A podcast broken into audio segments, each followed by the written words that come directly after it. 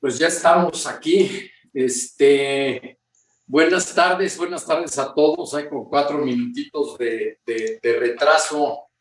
Hoy no por logística, más bien por tráfico. Y platicaba ahorita con, con, María y con Laura que hubiera preferido el tráfico de que se me cruzara una gallina a que se me cruzaran los maestros este, del sindicato de la educación aquí en Reforma. Pero bueno, ya estamos como todos los martes en, en su programa. Gracias su programa Medio Ambiente.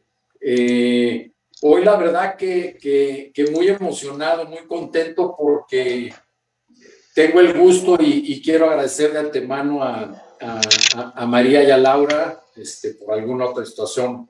Fernanda se le, se le complicó, pero bueno, eh, eh, Laura y,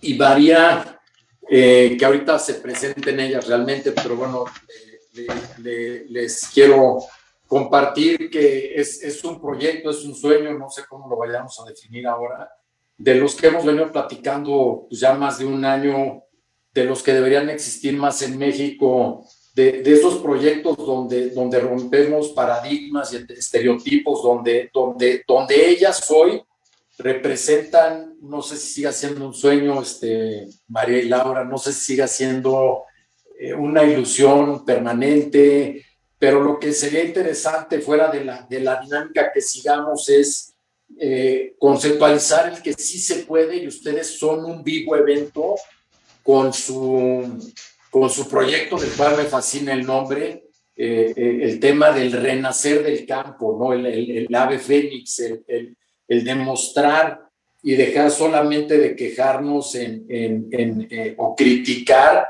y lo que hemos dicho muchas veces, el tema de, de, ese granito de arena desde nuestra trinchera, poder demostrar que sí se pueden las cosas eh, y que cuanta más información tengamos, es, es, es mucho más sencillo digerirlo y, y transminarlo y que la demás gente se sume y crear estas grandes comunidades eh, que hoy la pandemia nos enseña y nos acelera el paso a tratar de, de, de, recuperar lo mal que hemos hecho las cosas por las generaciones que vienen atrás.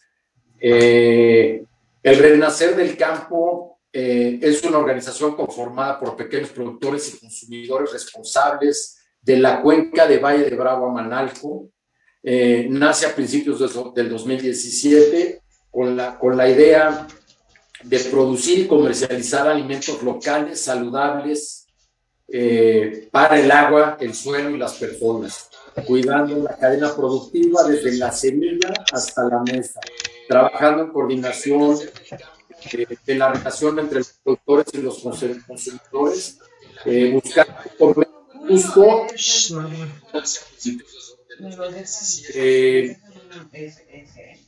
¿Cómo, cómo, cómo lo, lo, lo, lo, quisieran ustedes presentar, este, María Lau? Eh, creo que un pequeño resumen que acabo de darle para la gente que nos escucha en un taxi o para la gente de, de redes sociales, hay, hay varios temas en lo que acabo de leer que a mí en lo particular se me hacen bien importantes. ¿Por dónde quisieran ustedes empezar? Buenas tardes y, y, gracias por estar en el, en el Gracias, Pablo. Buenas tardes a todos y a todas. Buenas tardes, muchísimas gracias por este espacio. Mamá, eh, pues bueno, yo Mamá, espérate, ven para acá, de aquí Ahí está. Bueno, pues, a veces se pone en flor. Entonces, en realidad. Bueno. Está vivo. Ok. Ya.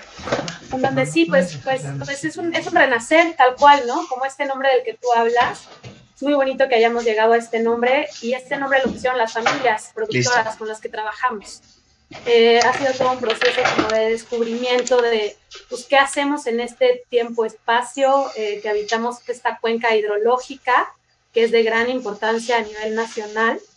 es un agua que viene bajando desde el Nevado, que llega a la presa de Valle de Bravo, y va pasando por, una serie de, de, topografías, de ríos, de, suelos, y toda esa información que va tomando el agua llega al lago. Y luego un porcentaje de esa agua se va a la Ciudad de México. Entonces, pues el renacer del campo surge eh, primero con la idea de pues, poder tener acceso a la alimentación. O sea, creemos que todos los seres tenemos el derecho de comer cosas sanas, no es un privilegio, es un derecho de cualquier ser vivo. Y pues como humanos estamos esforzándonos en esta cuenca en producir estos alimentos que realmente tengan una congruencia desde, desde su ciclo vital, desde el inicio, eh, que seguro ahorita llegaremos al suelo, hasta luego pues cómo, cómo tenemos acceso a nuestro cuerpo y a esos nutrientes. Entonces un poco pues es esa, es la búsqueda, ¿no? Como del derecho a la alimentación. Oye, María, no, es, es, correcto, yo creo que lo platicábamos el otro día, María, el tema de, es un derecho universal, ¿no? La alimentación, el agua y la salud, la misma constitución mexicana lo prevé, aunque nos hemos perdido en el camino y, y a lo mejor antes de entrar en, temas, yo creo que sí, siempre he dicho, no, sin azul no hay verde, el tema medular de lo que el agua significa, pero la, la, misma Laura lo mencionaba también el otro día, ¿no? El tema del daño que le hemos hecho a, no solo a los subsuelos a través de la basura, y demás, a lo que es la capa arriba, lo que, lo lo que se llama el topsoil o la parte rica en nutrientes que no la hemos acabado por deforestar, etcétera, etcétera. Pero ¿cómo? Falta Fernanda, pero ¿de, ¿de, dónde sale el sueño? ¿Por qué se juntan María, Laura y Fernanda, dónde estudiaron, eh, qué queremos dejar, qué quieren hacer realmente ustedes, cuál, cuál, cuál es esa visión, pues ya, ya no a mediano ni a largo plazo, ya hoy.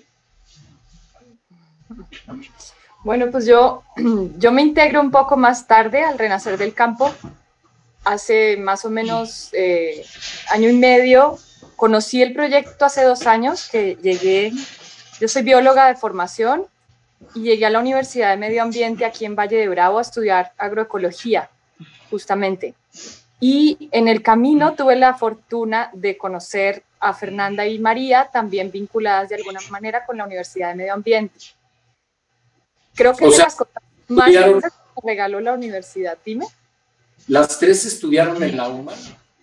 Fer es profe, ella es profe de la, de la maestría y María también participa dando un taller muy hermoso de suelos. Entonces ahí las conocí a las dos, supe del proyecto y desde, desde, que me enteré de cuál era justo como la visión y el sueño y, y, la, y el trabajo que ya venían haciendo, pues me, me sentí muy digamos, afortunada por, por, poder conectar con algo así. En, en Colombia conocí algunas iniciativas similares. Eh, entonces, pues conocer al renacer del campo fue muy emocionante y empecé como consumidora y admiradora. Y luego a través de Procuenca me, me vinculé a la co coordinación con estas dos grandes mujerzotas. Así fue. Entonces, pues sí, o sea, la primera, dime. No, que, que, padre, ¿no? El, tema, la edad que tienen, la entrega que, que, he visto que tienen, el tema de esta integración, de realmente de esta empatía, esta solidaridad, con conceptos como los que yo leía, ¿no? El tema de, del campo a tu mesa. Aunque hoy haya más gente haciéndolo, creo que de eso se trata, ¿no? De acabar la avaricia, de romper esas cadenas productivas y un lugar privilegiado como Valle de Bravo, como la cuenca Valle de Bravo Manalco, con sus ríos, con sus bosques, con su biodiversidad, un ecosistema, por desgracia, no tan robusto por el mal manejo de las autoridades y de nosotros mismos. No es un tema de educación, es un tema de cómo hemos venido creciendo sin respeto. Encontrarme, repito, a gentes como ustedes con ese sueño hoy hecho realidad, que es palpable, que uno le puede meter las, las manos a la tierra para, repito, para la gente que nos escucha y nos ve, eh, es una gran muestra de, de, lo mucho, de lo poco, de que los sueños pueden ser realidad. Eh, el, mensaje, ¿no? Lo, lo, lo, bonito de, y lo fino de cómo ustedes han venido hilando y tejiendo este proyecto eh, desde el agua y el subsuelo de la madre naturaleza o del único planeta que tenemos, no hay un planeta B, es nuestra casa, es donde vivimos y nos hemos dedicado a faltarle respeto en todos los sentidos. Ustedes son hoy un vivo ejemplo de que eso puede cambiar y un gran reto de que debe cambiar. ¿Cuál es esa sensación de trabajar con esas familias? Eh, 17 eh, familias, si no me equivoco, son con las que hoy están trabajando. En, diferentes em, zonas de... Pues, sí, es, es, es, un proceso, es, es, un proceso bellísimo, ¿no? O sea, como hablando un poquito de, yéndome un poquito para atrás, o sea, lo que nosotros teníamos de idea era poder cultivar orgánico. Y ahí llegaba nuestra pequeña definición sobre el campo mexicano, ¿no? Como sí, ok, hay erosión de suelo, hay un suelo que se está degradando por factores de agua, de aire, del mismo sol y el mal manejo que hemos tenido eh, pues, los últimos años de civilización, los últimos 100 años, en donde hemos empezado como a trabajar la tierra de una forma mucho más industrial, con paradigmas más de explotación más que de cooperación. Y pues topándonos con esta realidad, eh, nos dimos cuenta que no podíamos exportar el alimento que se producía aquí. O sea, la idea era producir para llevar a un mercado específico en la Ciudad de México. Empezamos a trabajar con estas familias y de pronto nos cayó un 20, porque justo, bueno, un poquito más para atrás, eh, nos metimos a la maestría a escribir este proyecto, René y yo uno de los productores. René es, hijo de, una, de unos campesinos de toda la vida, él había estudiado diseño territorial y de pronto estaba de vuelta en Valle de Bravo queriendo regresar al campo, un interés muy genuino como de trabajar la tierra y de hacerlo diferente que sus papás. Entonces nos juntamos él y yo en la maestría y empezamos a escribir, ¿no? Sobre pues, qué estaba pasando aquí, quiénes son estas familias, este, quiénes son, simplemente quiénes son. Y al, y al empezar a descubrir quiénes son y la propia esencia de cada familia, pues nos dimos cuenta que no podíamos quitarle la lechuga, llevar la lechuga a otro lugar y que no nos importara que comiera esa familia. Entonces dijimos, ok, muchas gracias por la oferta de poder comercializar alimentos a la Ciudad de México, pero no estamos ahí todavía. Nos estamos dando cuenta que el paradigma real que queremos, en el que queremos trabajar es el derecho a la alimentación. Y si ese derecho está lo suficientemente consolidado, eh, después va a haber excedente para vender. Pero lo primero es que sí venga desde una congruencia en que la familia productora tenga acceso a una alimentación y a una salud distinta y a una calidad de vida adecuada, ¿no? Porque realmente empezamos a ver y ustedes pueden venir de la Ciudad de México a Valle de Bravo en la carretera y pues el paradigma de la agroindustria y de la agricultura química, pues es, es la gran mayoría, o sea, estamos ya como muy condicionados a producir con agroquímicos. Entonces, como todo ese cambio de chip no puede venir desde el mismo esquema de explotación y de producir más alimentos, ¿no? Tiene que venir como de, un interés genuino en cambiar la calidad de agua. ¿Y cómo se cambia esa calidad de agua? Pues a través de cultivar la tierra y de generar pues, ecosistemas ricos, biodiversos, relaciones mucho más profundas y, e integradas, eh, pues que puedan hacer que eso sea sostenible. Porque más allá de cultivar por cultivar para exportar, eso pues cae dentro de un, mismo paradigma obsoleto. Oye, María Laura, me, supongo que, en, ese sueño, o sea, escuchándote ahorita hablar, en, ese sueño, decir, ok, el tema orgánico, en algún momento eh, de moda, fashion, este, yo quiero estar cooling y las palabras y los ajonas que queramos usar al respecto, Hoy, hoy nos vamos dando cuenta que no es solo eso, ¿no? que el comer saludable, la dieta que hoy llevamos, tiene muchísimas más implicaciones. ¿no? El tema del cambio climático, el tema de ese un, grado de calentamiento eh, anual que es el que se debe mantener y no sobrepasarlo por las implicaciones que esto tiene en, en, en la contaminación de los del aire, de lo que nosotros mismos respiramos, lo que el mar recibe, que es hace más oxígeno limpia junto con los árboles, la, la acidificación de los mares, la muerte en los corales, la cadena alimenticia, los peces, etcétera, etcétera, hablando por ese lado. Cuando empiezan ustedes con este tema de, la comida orgánica se van dando cuenta que esto es mucho más complicado, más transversal y complejo, ¿no? Es el tema de la deforestación. Ahí está Valle ¿no?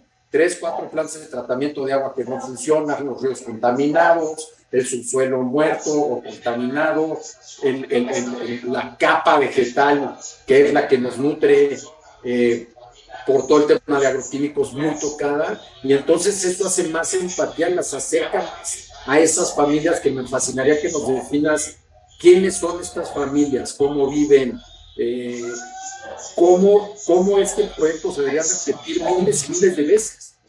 El, el, tema del kilómetro cero, el tema de empezar a respetar, eh, no de una manera industrial, a desforestar, es, sería una locura, nos vamos a desforestar Monte Alto porque vamos a sembrar maíz, ¿no?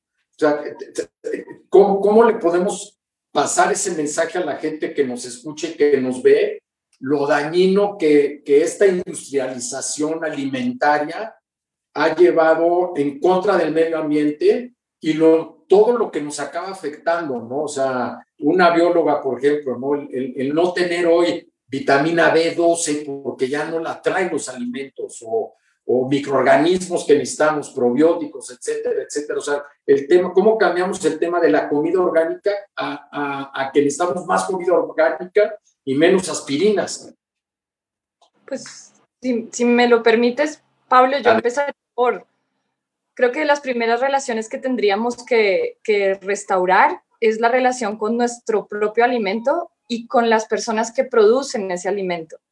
Entonces siento que ese es de los, de los primeros mensajes que, que tratamos como el renacer del campo de, de llevarle a, a, la gente, ¿no? O sea, no es lo mismo que pues tus, tus frambuesas y tus arándanos súper orgánicos venidos de quién sabe dónde, con una huella de carbono altísima, sin agroquímicos y lo que quieras, pero de pronto en monocultivos orgánicos, que también los hay, no es la misma lo que decía María, o sea, no, no, traen la misma información en términos energéticos, en términos nutricionales, en términos de las manos que los produjeron, que un alimento que tienes producido por unas, por unas familias que además puedes ir a visitar, que estás tratando también de que su modo de vida se reproduzca, o sea, que tengan una oportunidad de vivir como, como, como han vivido antes. Y de, y de hecho tratar de que tengan unas condiciones de vida más, más similares a sus abuelos que a las de sus padres, digamos, porque a raíz de la Revolución Verde, pues por supuesto el campo se empieza a despoblar porque empieza a ser muy improductivo al final, o sea, después de ese boom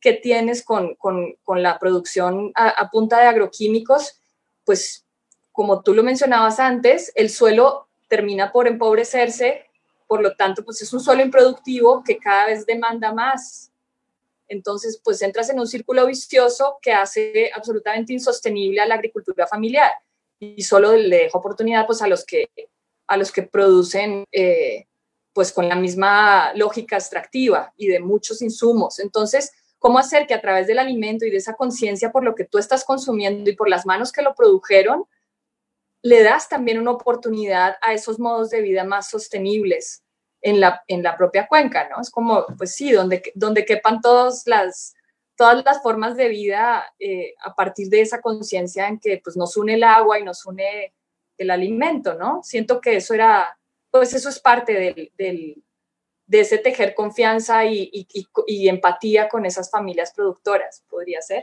De, verdad que es bellísimo el proyecto, o sea, y no me deja de sorprender, o sea, verlas, aunque no estemos en un tema presencial por el, por el tema de la pandemia, este, aunque lo hemos hecho este, en Valle de Bravo, de verdad es un proyecto bellísimo y, y, y, a lo mejor déjame ponerlo en otras palabras, ¿no? Pero lo que hablas tú, el, el tema del monocultivo, ¿no? Es como si nosotros comiéramos a McDonald's y Coca-Cola todo el día, por ahí hay un documental, ¿no? yo me como un mes todo el día McDonald's, y no tengo nada contra la hamburguesa o la Coca-Cola, ¿no? pero cualquier cosa, no puedo, no puedo vivir solamente de un alimento, eso es lo que estamos haciendo cuando siembras miles y miles de hectáreas solamente de naranja, ¿no? Y en California hay casos muy reales, no había una granja, la más grande del mundo, que cultivaban, no me equivoco, más bien eran dos millones de huevos diarios. Imagínate el desperdicio, imagínate el pienso, imagínate la cantidad de agua, imagínate las infecciones, etcétera, etcétera. La naranja, lo mismo. Lo que, lo que, lo que se está tratando de hacer fuera de volver a regresar con esa empatía a este tipo de familias, en este caso 17, es a que vivan de una manera sustentable, basadas en una buena alimentación, ¿no? Es, el tema de, de mantener una dieta balanceada. Yo creo que esos, esos cuerpos de agua y esa tierra que hoy utilizamos para sembrar es lo que necesita, un, como todo, ¿no? Un balance, un ecosistema. Ese es un poquito lo que hace el renacer del campo con las familias, que no sea solo un modismo, realmente hay una cadena de beneficios a través de lo que ustedes hacen, eh, creo que clarísima, ¿no? Y que, y que es el modelo sustentable a seguir hacia adelante, ¿no? No, no podemos seguir haciendo lo mismo que se ha venido haciendo porque es un suicidio colectivo, creo yo. Y es lo que me gusta de lo que hacen, de lo que me gusta de su proyecto. Perdóname que, te, que, te, interrumpa, Pablo. Por favor, María. Creo que sí es un momento de que todos los humanos podamos tomar decisiones en cuanto al consumo, en cuanto al consumo de nuestros alimentos, porque en realidad, o sea, el alimento es el pretexto para hacer un tejido real entre el agua, el suelo y la salud. Entonces, es como si fuera una pirámide. Entonces, esa pirámide solo se va a sostener, o sea, porque de dos patas no se para, ¿no? Pero una pirámide se sostiene cuando hay un punto que lo sostiene y ese es el alimento. Entonces, lo que creemos es que el medio ambiente definitivamente ahorita le, le, estamos dando un respiro con esta pandemia, definitivamente pues hay menos huella de carbono en transporte, pero también pues la industria no para, ¿no? Entonces hay, hay una parte que no estamos viendo de lo que, lo que está parando, pero definitivamente el alimento, o sea, que tengamos acceso a un alimento eh, local, a un alimento que se produce, como dice Laura, con alguien que sabes quién lo está produciendo, eso dignifica al, al hombre. O sea, el trabajo dignifica al hombre. Y llevamos 10.000 años de agricultura de siendo agrícolas y cada quien tenía su pequeña parcelita atrás. O sea, tú te vas a, muchísimas zonas del país todavía y la gran mayoría tienen al menos un árbol frutal, ¿no? O al menos una hierba aromática. Hay una relación humano-planta que todos tenemos. O sea, hay mucha gente que dice, no, a mí no se me dan las plantas, ¿no? Pero realmente no es cierto. Y un poco eso es como la invitación que hacemos cuando conocemos a alguien que vive en Valle de Bravo o no vive en Valle de Bravo. Es como, no te preocupes, conéctate con tu cuerpo y conéctate con esa materia que vas a introducir en tu cuerpo. Entonces, mientras más relación tengas con eso, la salud cambia, cambia tu estado de ánimo, cambia este, tus pensamientos, ¿no? O sea, es algo como bastante eh, complejo, pero a la vez muy simple. Y entonces eso es lo que trabajamos también con los productores, ¿no? Como el poder decir, ok, ahorita somos 17 familias, pero si queremos cambiar la calidad de agua del lago, para poder nadar rico en el lago. Y luego también que esa agua del lago tenga que pasar por menos tratamientos que demandan muchísima energía para que luego salga por un grifo de la Ciudad de México. es muchísima energía la que se está utilizando ahí.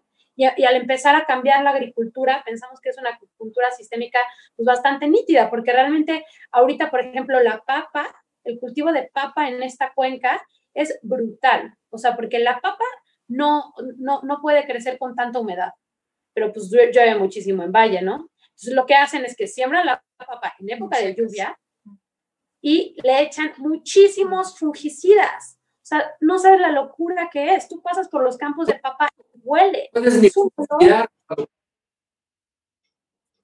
¿Perdón? O, o, sacando la papa si pasas corriendo. Yo he pasado corriendo, o he pasado a caballo y hasta los caballos estornudan de, de lo que están respirando bien tóxico. No, y, y el, el, el, daño al suelo, o sea, el daño al suelo es evidente no solo por el uso de químicos, sino por la forma, o sea, por, por el sistema de tracción eh, mecánica que usan, por la manera, al, al, cosechar la voltean el suelo otra vez, entonces queda expuesto, se seca, más sometido a erosión, o sea, la pérdida de suelo es brutal, es brutal, o sea, no solo el impacto... Esa pirámide, este, María y Lau, esa pirámide, obviamente de tres esquinas, de tres patas, como es una pirámide, ¿no? El agua, el suelo y el alimento debería ser como un concepto bien claro, ¿no? Y decirle a la gente, a lo mejor la gente que nos está escuchando en Cancún o en Hermosillo a través de Radio 13,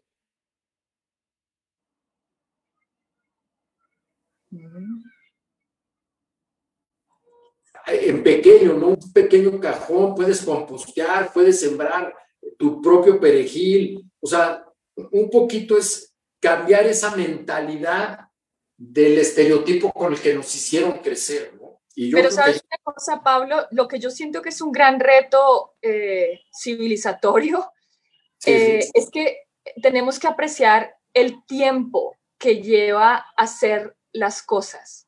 O sea, hay que bajarle muchísimo a la velocidad y creo que el COVID sirvió, ha servido para, para que la gente valore que el cuidado y las labores domésticas etcétera llevan tiempo. Es lo mismo que encargarse de la vida es un proceso que requiere de atención y tiempo. Entonces, respetar el tiempo de las cosas, por ejemplo, es, bueno, si tú no vas a sembrar, si, si no tienes el tiempo para eso, o sea, valora, por ejemplo, que hay cultivos de temporada y no pretendas comer todo el año las cosas porque estás justamente favoreciendo un sistema que, que, que funciona al revés, ¿no? Produciendo cosas con un costo altísimo en los momentos que no deberían estar disponibles. Entonces yo sí siento que bajemos de la velocidad, ¿sí? Y, lo puedes hacer muy consciente, si, si bien no te vas a alimentar de tu huerto de traspatio, siembra algo y date cuenta cómo es la vida de, de, persistente y a la vez cómo requiere de atención y cuidado.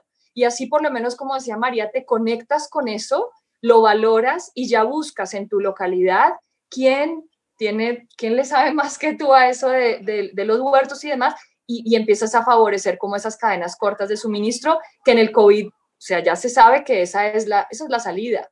O sea, el transporte colapsó, el transporte, o sea, el desperdicio fue increíble en 2020, el desperdicio de alimentos, justo por la, por la producción eh, industrial, ¿no? Entonces, si no puedes movilizar alimentos, un montón de alimento el que se pierde, etcétera. Entonces, ese llamado a, a las cadenas cortas, a bajar la velocidad, a valorar el hecho de que la vida necesita atención y cuidado, siento que por lo menos a nivel simbólico puede ser un cambio. No, simbólico y no simbólico, porque, o sea, realmente el daño que vemos en el agua y en el suelo tiene que ver por un manejo que se hace de una dependencia de agroquímicos. Pero al primero que le afectan esos agroquímicos es al campesino. Es el campesino que está sin ninguna infraestructura como buenos mexicanos que somos, con un salario pésimo. Mi salario. Exacto. Mi salario y se ponen salario en lo que no, y, así pésima, pésimas condiciones. ¿Cuál es el número ahí, María, para que la gente que, que está en esto y que, y que ojalá eh, toda la semana que tengo el programa lo entienda? Una de estas familias que ustedes les han cambiado su modelo de vida a un tema sustentable, hoy 17, y ojalá fueran mil, y no podemos ser tan avariciosos, ¿no? Lo voy a decir en inglés, we cannot be so greedy this life, es que alguien lo repita, es más, que lo haga mejor que el renacer del campo. ¿no? Es ese tema de sustentabilidad, de balance, de respeto, como me fascina cómo lo manejó ahorita.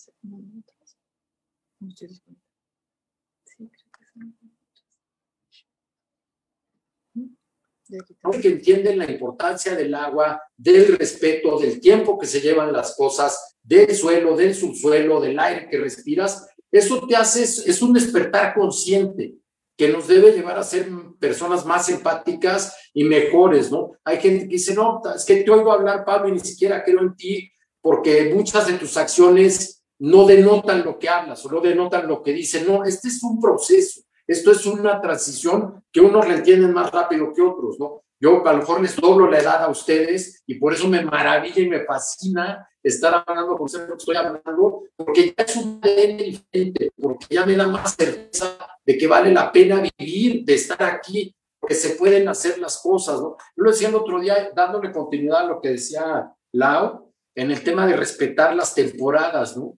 Oye, yo quiero mi Green Valley Apple, ¿no? Mi manzana verde, que viene de Canadá o viene de China o de donde quieras, esa manzana tiene solamente el 5% de vitamina C de lo que tenían las manzanas que comían mis abuelos. Es, es una locura, ¿no? Entonces eh, empieza el tema de las farmacéuticas, el tema de y te enfermas, etcétera, etcétera. O sea, somos lo que comemos, eso es una realidad. El, tema de, de no respetar esos procesos nos están llevando a la cabose. Entonces, esa es la importancia y la verdad se los aplaudo, o sea, un stand innovation de, de lo que hacen y creo que esa es la semillita que hay que irle dejando a la gente y que la entienda de que mejor alimentados este, o, o, más sanos, fuera de ayudar a estas familias, de devolverles lo que, lo que amerita, ¿no? Porque muchas de esas 17 familias Hace dos años que existieran eh, Fernanda, Laura y María, y a mí yo lo he vivido en Valle de Bravo, pues sembraban maíz y, la tonelada de maíz, para que la gente lo sepa, ¿no? No el kilo de tortillas, la tonelada de maíz se las pagan en 5.300 pesos. Es, es un poco lo que seas tú, ¿no, María? No, son sueldos o salarios, ¿no? Hoy dice, y no hay agua, entonces antes le sacaban dos vueltas al maíz, hoy le sacan una y media, una parte se la dan a los animales, y la otra, pues dicen, ¿para qué la vendo si prefiero vender la tierra y luego me quedo sin tierra? Y entonces genera sodio, ya no hay empatía. O sea, el tema del agua, el suelo y la alimentación como base en nuestra nueva manera de vivir es básica. Creo que de ahí, de esas raíces, de ese renacer, deberíamos de partir todos. Y tenía unos datos que estaba viendo ayer, no, se los voy a comentar y, y no quiero quitarles el, el micrófono porque el programa es de ustedes, pero México hoy representa el segundo lugar de América Latina en desperdicio de comida con 28 millones de toneladas de alimento que no salen de un huerto, se acaba tirando. 27 millones de personas en México viven en la pobreza extrema por esto. Una de, uno de cada tres alimentos se desperdicia. El 25% de los alimentos, por ejemplo, a Navidad y Año Nuevo que acaba de pasar, termina en la basura. El desperdicio de alimentos genera 3.300 millones de toneladas de gases efecto invernadero. Son cinco hechos reales que nos deberían de poner a pensar, ¿no? Ese efecto invernadero, el CO2 famoso, el calentamiento global, para que la gente lo entienda, es el que cambia la temperatura del mundo, que está derritiendo la Antártica y, el, los polos, que suben el nivel de agua, que van a generar migraciones, que van a generar hambre, etcétera, etcétera, etcétera. Eso es lo que el despertar del campo, y lo dejo para que la gente lo entienda, es, es de lo individual a lo colectivo, ya no es de que cuando todo el mundo lo haga, yo también lo voy a hacer. Empieza, tira todas tus cáscaras de plátano, compostéalas y échaselas al, al, al, parque en la Ciudad de México, ¿no? Ve y échaselo al arbolito que tienes afuera de tu casa. No, no tires basura. O sea, hay mil cosas que se pueden hacer. se me hace faltar es que recordé, o sea, sí hay, hay muchas iniciativas que ya existen, por ejemplo, para, para, para esto como que alguien recoja tus residuos orgánicos. Entonces, es, es, una cuestión más bien como de conectarte con esas redes de personas que ya están haciendo ese tipo de cosas, ¿no? En, en la Ciudad de México está el huerto Roma Verde, o sea, hay, hay muchas cosas. la Telolco, ya no, ya no es cuestión de, ay, yo es que no tengo espacio. No, si tienes interés, averigua que seguramente ya hay alguien haciéndolo. Igual con, con, el consumo más local de, alimentos, ¿no? O sea, sí, es una cuestión de, voluntad y de determinación, de voy a poner mi granito. Claro, y, también en este aspecto, o sea, una, una es la voluntad que uno despierta y dice, ok, quiero tener mis plantas. Y habrá gente que no tiene tiempo tampoco, ¿no? Y es muy válido, pero entonces ahí tenemos opción, o sea, vas a comprar justo una manzana eh, X que vienen recorriendo tanto kilometraje o compro la nacional. Y se ve la diferencia. Y sí, la nacional es más criolla y es más chiquita y es más dulce, pero tiene como todo un proceso que es mucho más nutritivo para todo el sistema, para todo el planeta, ¿no? Como da, da mucho más sentido tomar como conciencia en, torno a las decisiones alimentarias. Y tú, este, Pablo, estás hablando como del concepto de sustentabilidad. Pues parte de lo que nosotros creemos es que la sustentabilidad ya ni siquiera es suficiente. O sea, porque el planeta ahorita como está no se puede sostener. O sea, ya... es, una huella ecológica, tenemos ya una deuda ecológica con el planeta. Entonces, lo que creemos es que realmente tiene, tenemos que empezar a tener procesos regenerativos. Regenerativos quiere decir que, que tengamos la posibilidad de sí crear más vida. O sea, somos vida. Entonces, estamos en un sistema vivo y al tomar decisiones... Somos agua y vida. Tal cual, tal cual. Entonces es solamente cuestión de empezar a cambiar ciertos hábitos chiquitos y nos vamos a sentir más contentos porque estamos en más coherencia, nuestro cuerpo va, a actuar de manera distinta, ¿no? Entonces es cuestión de sí confiar, sí confiar en que la vida sigue y que si cambiamos ciertos hábitos, como tú dices, desde basura, alimento, consumo de agua, tu composta, este, y tu propio interés, o sea, realmente en YouTube y en Google hay todo. Sí, y hay, muchos, hay muchas redes para apoyar, o sea, está el Renacer del Campo y hay muchísimas redes. Xochimilco tienes redes, Eh, bueno, yo creo que cada cuenca tiene, o, eso quisiéramos creer, debería tener cada cuenca, cada microcuenca, un, un proyecto de, de, este tipo, ¿no? Y, y, que, y que cada vez esos proyectos estén más conectados, sí hay iniciativas. Y desde lo nacional yo creo que cada vez va a ser más como la, la, la apuesta, pero eso necesita masa crítica, necesita consumidores conscientes, necesita, necesita que abramos los ojos a otras formas de vida, que entendamos cómo es la agricultura familiar, que entendamos que eso, de lo que ya hemos hablado, o sea, yo, yo siento que, que el hecho de volver, o sea, revalorar el trabajo campesino es fundamental, o sea, es fundamental porque saber que, que todavía la agricultura familiar produce más o menos el 70% de alimentos del mundo, o sea, de lo que nos alimentamos lo producen los medianos y pequeños productores, que, lo hacen con grandes dificultades. O sea, sin, el tema de los campesinos, pues no camina una ciudad. No vas a vivir de barritas de Coca-Cola o de... Claro, pero la gente tiende a pensar que todo se produce en grandes extensiones de monocultivos. Pero ahí hay un dato muy interesante. O sea, el 70% del alimento que comemos, que consumimos, viene del 30% del territorio agrícola. El 70% del territorio agrícola es utilizado por estas grandes industrias que producen alimentos procesados que abastecen solamente el 30% de la población. Entonces, hay una balanza completamente desproporcionada que nos hace estar en el estado en el que estamos, que no significa que no sea reversible. Por supuesto que podemos cambiar la calidad de agua y eso es lo que realmente tenemos que creernos para poder caminar otro camino, un camino de más congruencia y más coherencia y más cuidado, como dice Laura. Sí, sí, o sea, porque además hay que entender que ese, ese, esa, esa 70% de producción que solo da el 30% que se sobre todo para alimentación animal, eh, Además, ellos sí pueden acceder a subsidios, o sea, tienen todos los beneficios de la, del mundo capitalista, ¿no? Mientras que para el pequeño productor, acceder a un financiamiento o tener algún tipo de aliado capitalista para, para, para hacer mejoras en su propio sistema productivo, eso es, eso es casi imposible. O, o, se endeudan de una manera criminal en la que terminan descapitalizándose del todo, que es que perder su tierra o perder sus animales, nosotras lo hemos visto y, y es justamente esa, como el círculo vicioso que cómo, cómo rompemos, o sea, cómo buscamos también aliados, de, de, o sea, aliados, sí, capitalistas, gente que le crea a, a, esa forma de vida y que, y que ayude a que sea una forma de vida digna y, y, que nos siga alimentando a todos, ¿no? Desde el, desde el bienestar de cada una de estas personas. Oye, Lau y María, ¿cómo, para la gente que, que, es increíble, ¿no? Lo, lo, poquito que es sencillo que pudiéramos hacer, lo mucho o el impacto que puede llegar a tener, ¿no?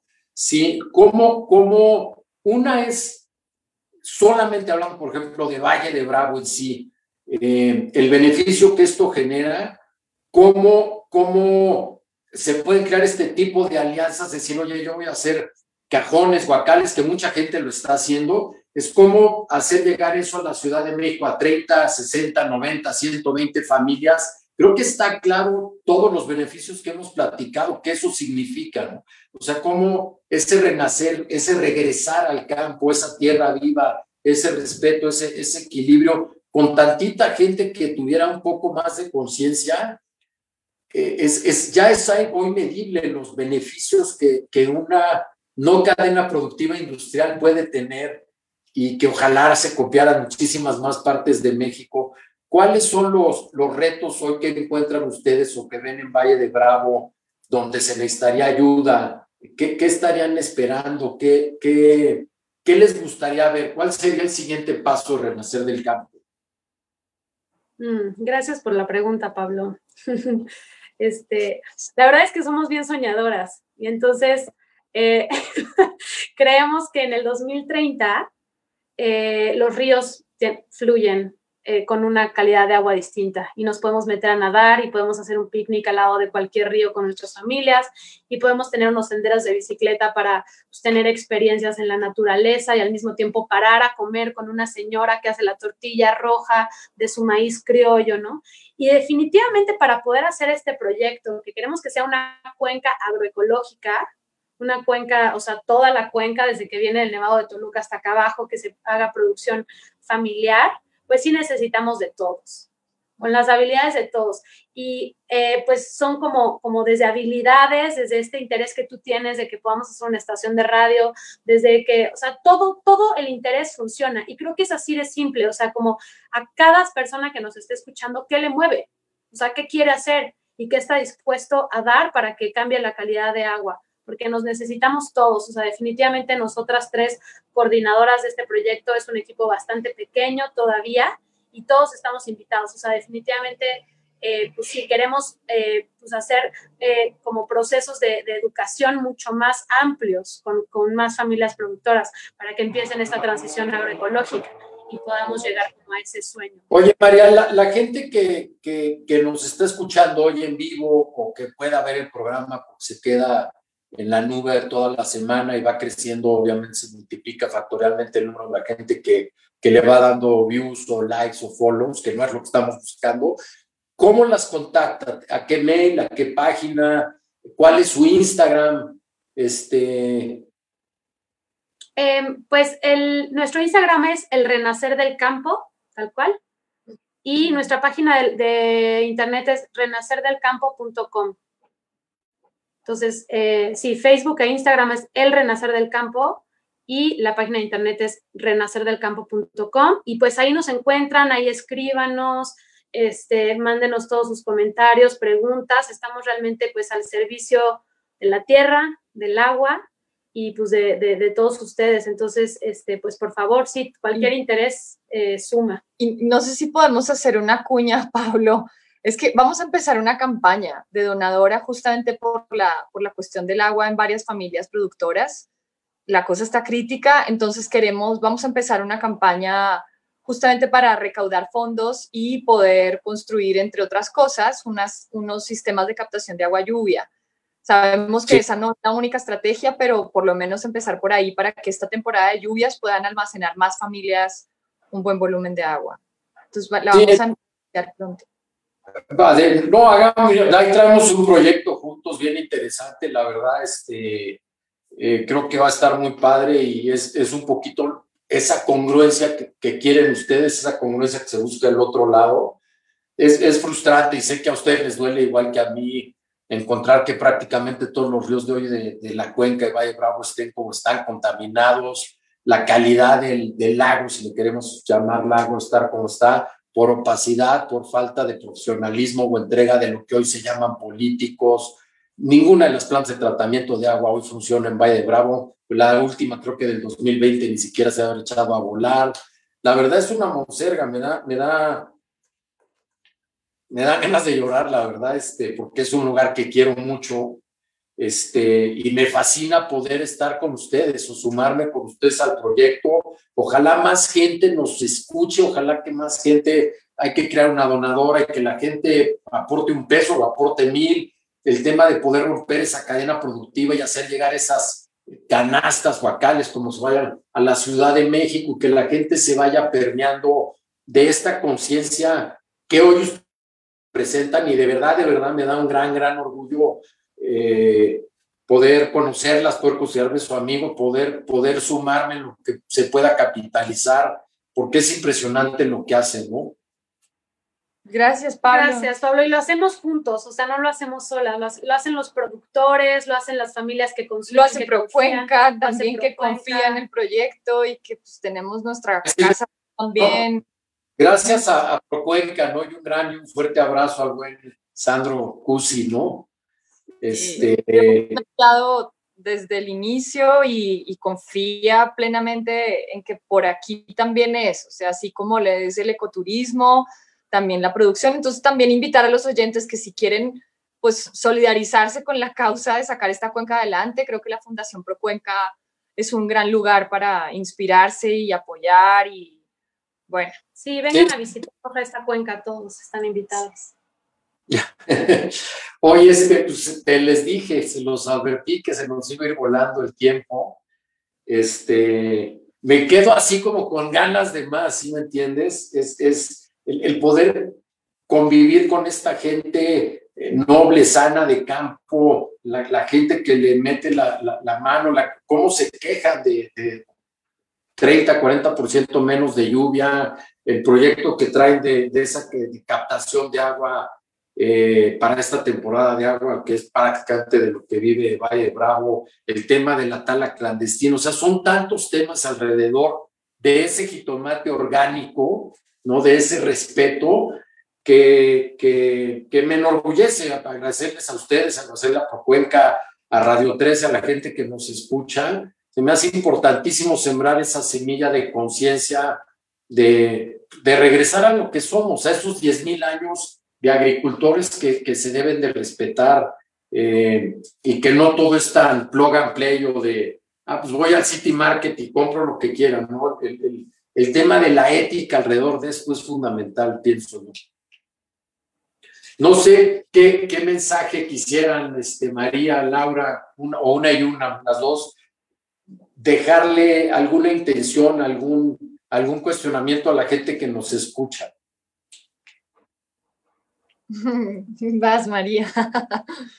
Pues a mí nada más me gustaría como, como mencionar la, la cuestión como de la trascendencia, este, de la trascendencia de esta pandemia, pero también de la trascendencia del tiempo, de lo que le vamos a dejar a nuestros hijos.